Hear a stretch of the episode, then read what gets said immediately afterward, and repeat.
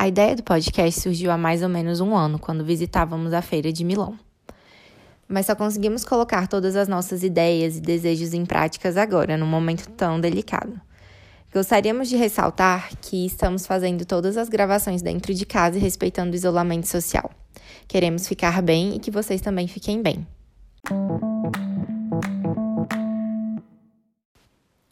Com o cancelamento da Feira de Milão de 2020 devido à pandemia do Covid-19, nos surgiu a seguinte questão: tendência e a necessidade de se renovar. Esse é o tema do nosso primeiro episódio.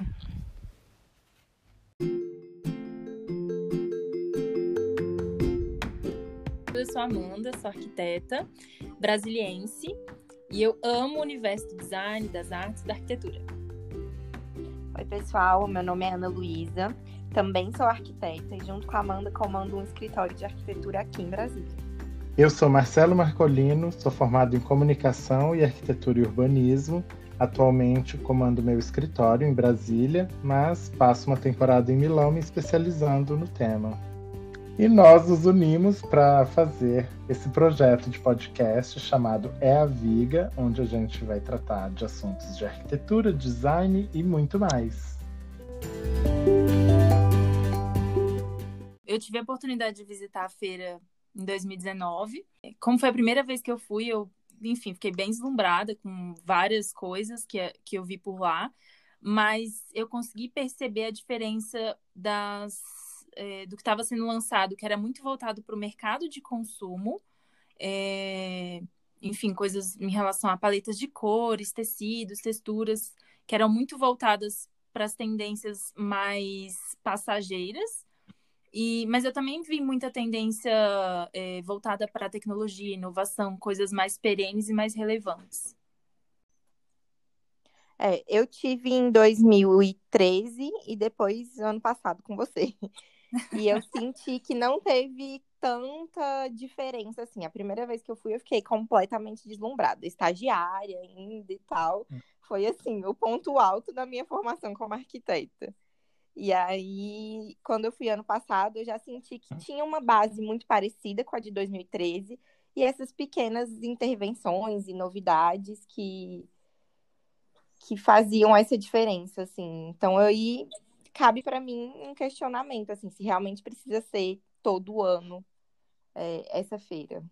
É, exatamente, Ana. Você falou de, de uma coisa que eu achei interessante, são pequenas mudanças, pequenos acréscimos que vão acontecendo todo ano.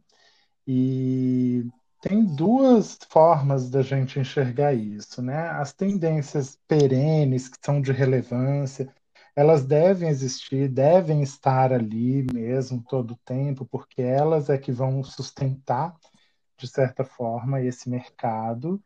E as tendências voláteis, que tendem a sumir no próximo ano, elas também têm um papel importante à medida que ela estimula o mercado e cada tendência, cada cor, cada formato, cada textura que é lançada a cada ano acaba atingindo um tipo de público é, específico, né? Então é, a gente não consegue ter uma coisa só para todo mundo, né? Mas o que a gente começa a se questionar é exatamente a necessidade dessa periodicidade a cada ano. Talvez, será que é muito curto o tempo? Será que é muito longo? Né? Porque às vezes para o mercado pode ser longo até esperar um ano para lançar um produto novo, para é, estar ali na, na linha crescente do mercado. Agora, para os profissionais, ou principalmente para a linha de ponta, que são os consumidores do mercado de arquitetura, talvez seja um período muito curto. Poxa, fiz o projeto da minha casa, ela ainda está em execução e o material que eu escolhi já está saindo de linha? Como, como assim, né? Bom, e vocês, gente? O que, que vocês entendem como tendências assim relevantes para a vida da gente ou de pouco valor, aquelas que a gente pode descartar e que de repente não precisam de todo ano ter uma atualização delas? Para mim, os materiais que são duradouros e perenes são materiais que se assemelham mais ao natural, né? Então, uma bela madeira, um concreto, pedras, para mim são materiais que eles são duradouros, eles conseguem manter o mesmo aspecto e a mesma cara durante muitos anos sem sair de moda, né? É, eu acho que eles são uma base para qualquer bom projeto. E os materiais que são mais descartáveis, vamos dizer assim, são papéis de paredes, coisas muito coloridas, que essas tendências se renovam muito mais rápido, né? Você não acha, você não acha que o papel de parede de Flamingo ainda está em super tendência? Ai, nossa, tem vários projetos que eu estou usando esse papel ainda. Não vai acreditar. Ai, é... 2030 vai estar tá super em alta. Não duvido que volta, tudo volta, né? Tudo volta. Tudo volta. Mas tem uma coisa que eu tô aguardando voltar tem muito tempo, que era uma tendência dos anos 2000, que era hum. a madeira palmarfim, né? Que é aquela madeira bem clarinha, meio amarela, que a uhum. Feira de Milão já tentou emplacar isso de novo umas duas vezes, mas ainda não voltou, não. Mas eu acho que tem questão de mercado também, né? Assim, é, o mercado do Brasil é, acho que não se adaptou muito àquilo, e talvez demore ainda para voltar. Mas a gente é, tem que saber filtrar também, porque, por exemplo, o aço é um material super duradouro e que atravessa gerações de tendências numa boa. Só que agora a gente surge com aço dourado cada vez mais no mobiliário, ou mesmo nas construções. E o dourado é uma cor que não é tão é, é, híbrida como a cor de aço natural, ou até é, em tons de cinza, chumbo. É, então a gente tem que tomar cuidado também para o que é o, o, material, mas de repente ele está ali é, disfarçado de alguma coisa para atender aquela parcela de mercado daquele ano ou daquele momento, né? Eu vejo a tendência muito, a tendência duradoura, eu sempre associo quando ela está relacionada com inovação e tecnologia. Então, por exemplo, se a gente for ver o mercado há 10 anos atrás, a gente não tinha a gama de materiais que a gente tem hoje que facilitam muito uma obra, facilitam muito uma manutenção, é, como por exemplo porcelanato mesmo. O que eu acho interessante também do porcelanato é que ele é um material que ele consegue se assimilar, ter vários tipos de cara, né? Então ele tem a cara do material natural, de forma que a gente não degrade tanto o meio ambiente, enfim. É, eu acho legal também porque esse mercado né, da tendência que busca a inovação, ele também busca inovação na forma de execução. Então, essa forma de execução, ela também pode diminuir os resíduos, né?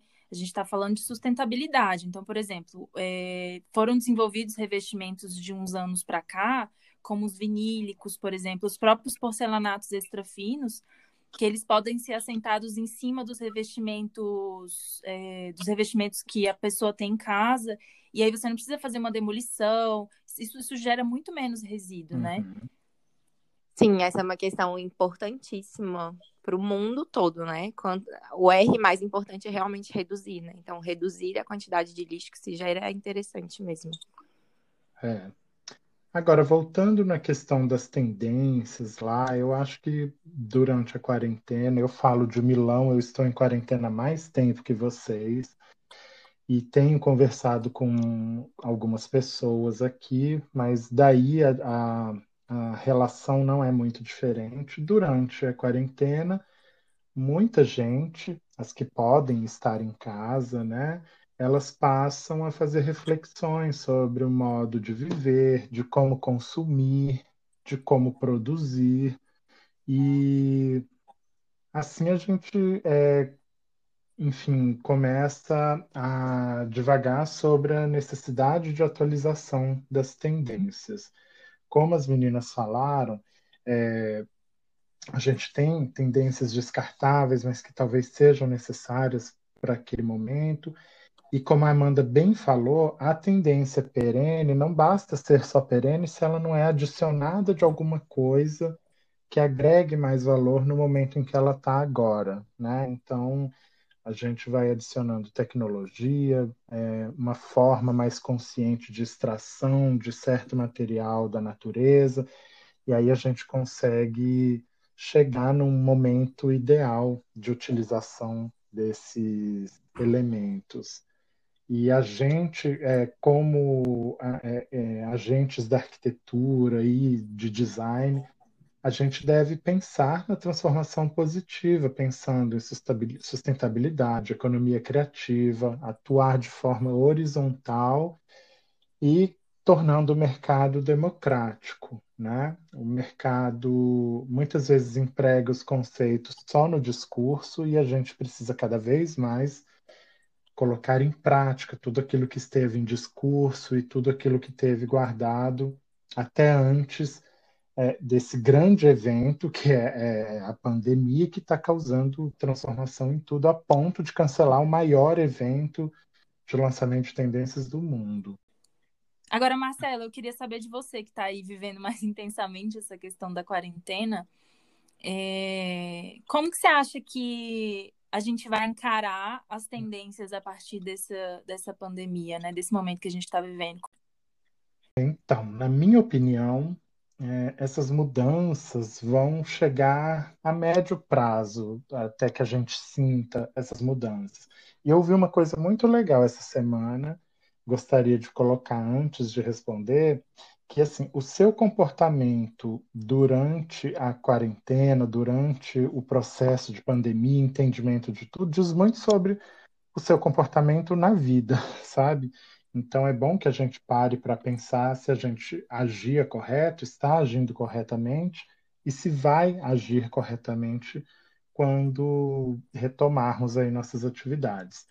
Mas eu acho que é, a médio prazo, essas mudanças chegam no mercado produtor, principalmente, repensando nas estruturas, propósitos.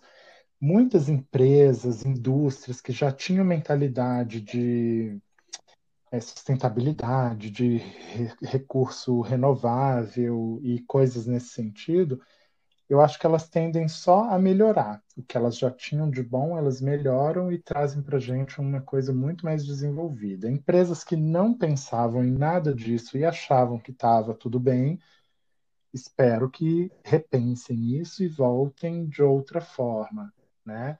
É, e eu acho que assim essa mudança que a gente prevê no futuro está muito vinculada à tecnologia mesmo, né? E eu acho que a gente é, no mundo do design, assim como no mundo da moda, no mundo, é, é, tudo que envolve arte, deve a, agregar um, um, um sentimento ou um movimento de espontaneidade nas coisas.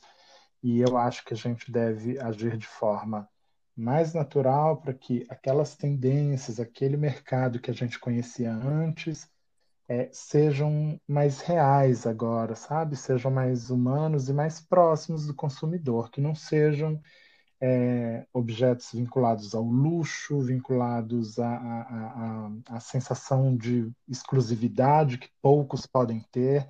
Eu acho que quanto mais democrático vira um negócio, melhor é, e essa, para mim, é a tendência mais importante que deve acontecer, de redemocratização do design.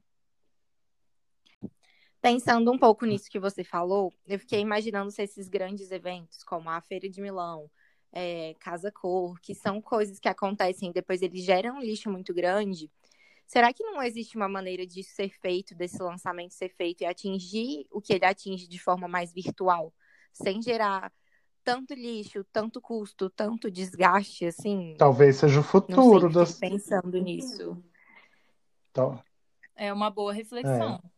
Talvez seja realmente o futuro, é, já que o futuro que a gente imaginava antes seria. É, é, a gente imaginava que o futuro teriam carros voadores, casa em cima de torre, como Jetsons, e na verdade uma tendência que a gente resgata aí agora é a tendência de afetividade, de é, resgate de memórias familiares e a gente vai se moldando. E isso, a, a, grande tendência do futuro, porque a gente teoricamente já está no futuro.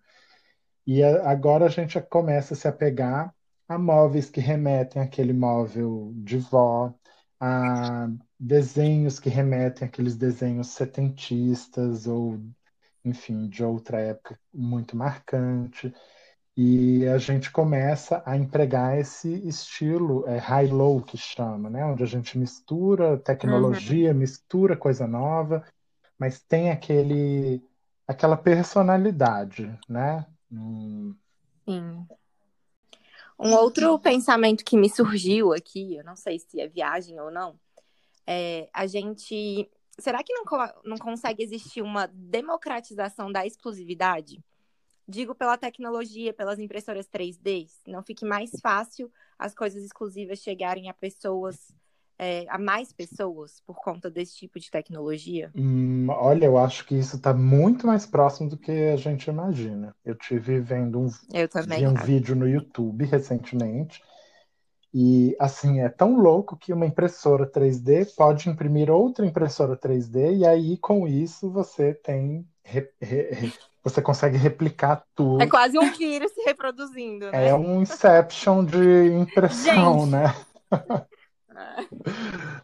Mas agora vocês não acham que esse assunto está em voga há muito tempo e ele não. Eu não estou sentindo que ele está tendo a evolução esperada, sabe? Essa coisa da impressão 3D a gente fala sobre isso, fala sobre isso, fala sobre isso, mas eu não vejo os impactos. Ah, eu acho que. Não, mas eu acho que mercado. dentro da indústria tem várias máquinas que fazem esse papel e que mudaram muito. É, e... esse... Mas eu digo no nosso dia a dia, entendeu? O que a gente consome, é... a gente que, enfim, até trabalha com isso, eu não vejo essa coisa do 3D sendo operado dessa forma. Mas eu acho que demora realmente, sei lá, o computador mesmo, ele demorou uns 20 anos para chegar, no, chegar a, a estar dentro da nossa casa.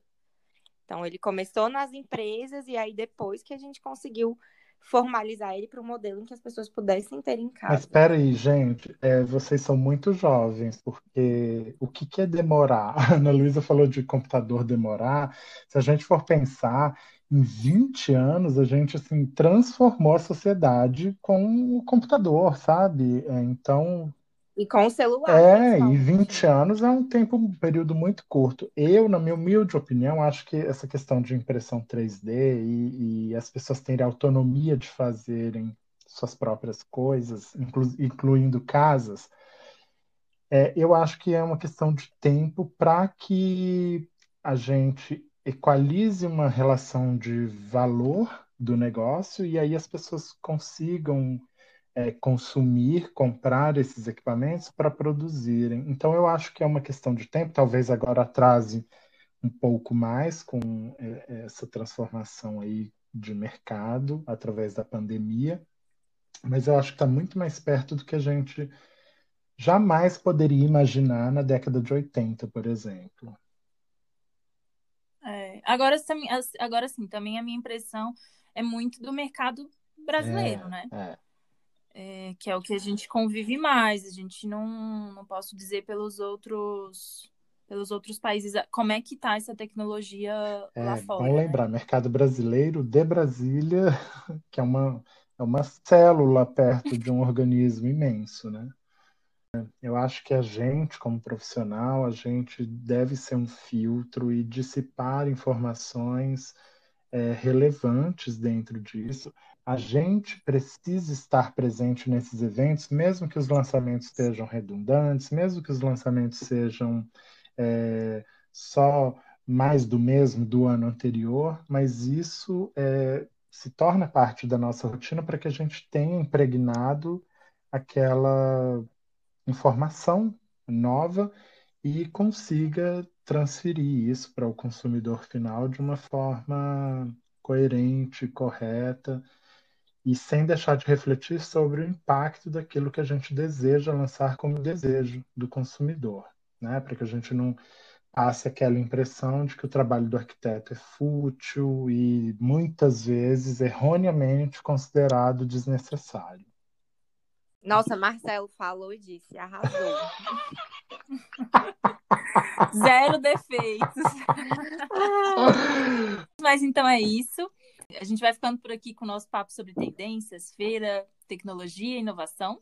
É, e a gente queria que vocês seguissem a gente no Instagram, eaviga.podcast. Interajam com a gente, contem pra gente o que, que vocês acharam e sugiram temas para os próximos episódios.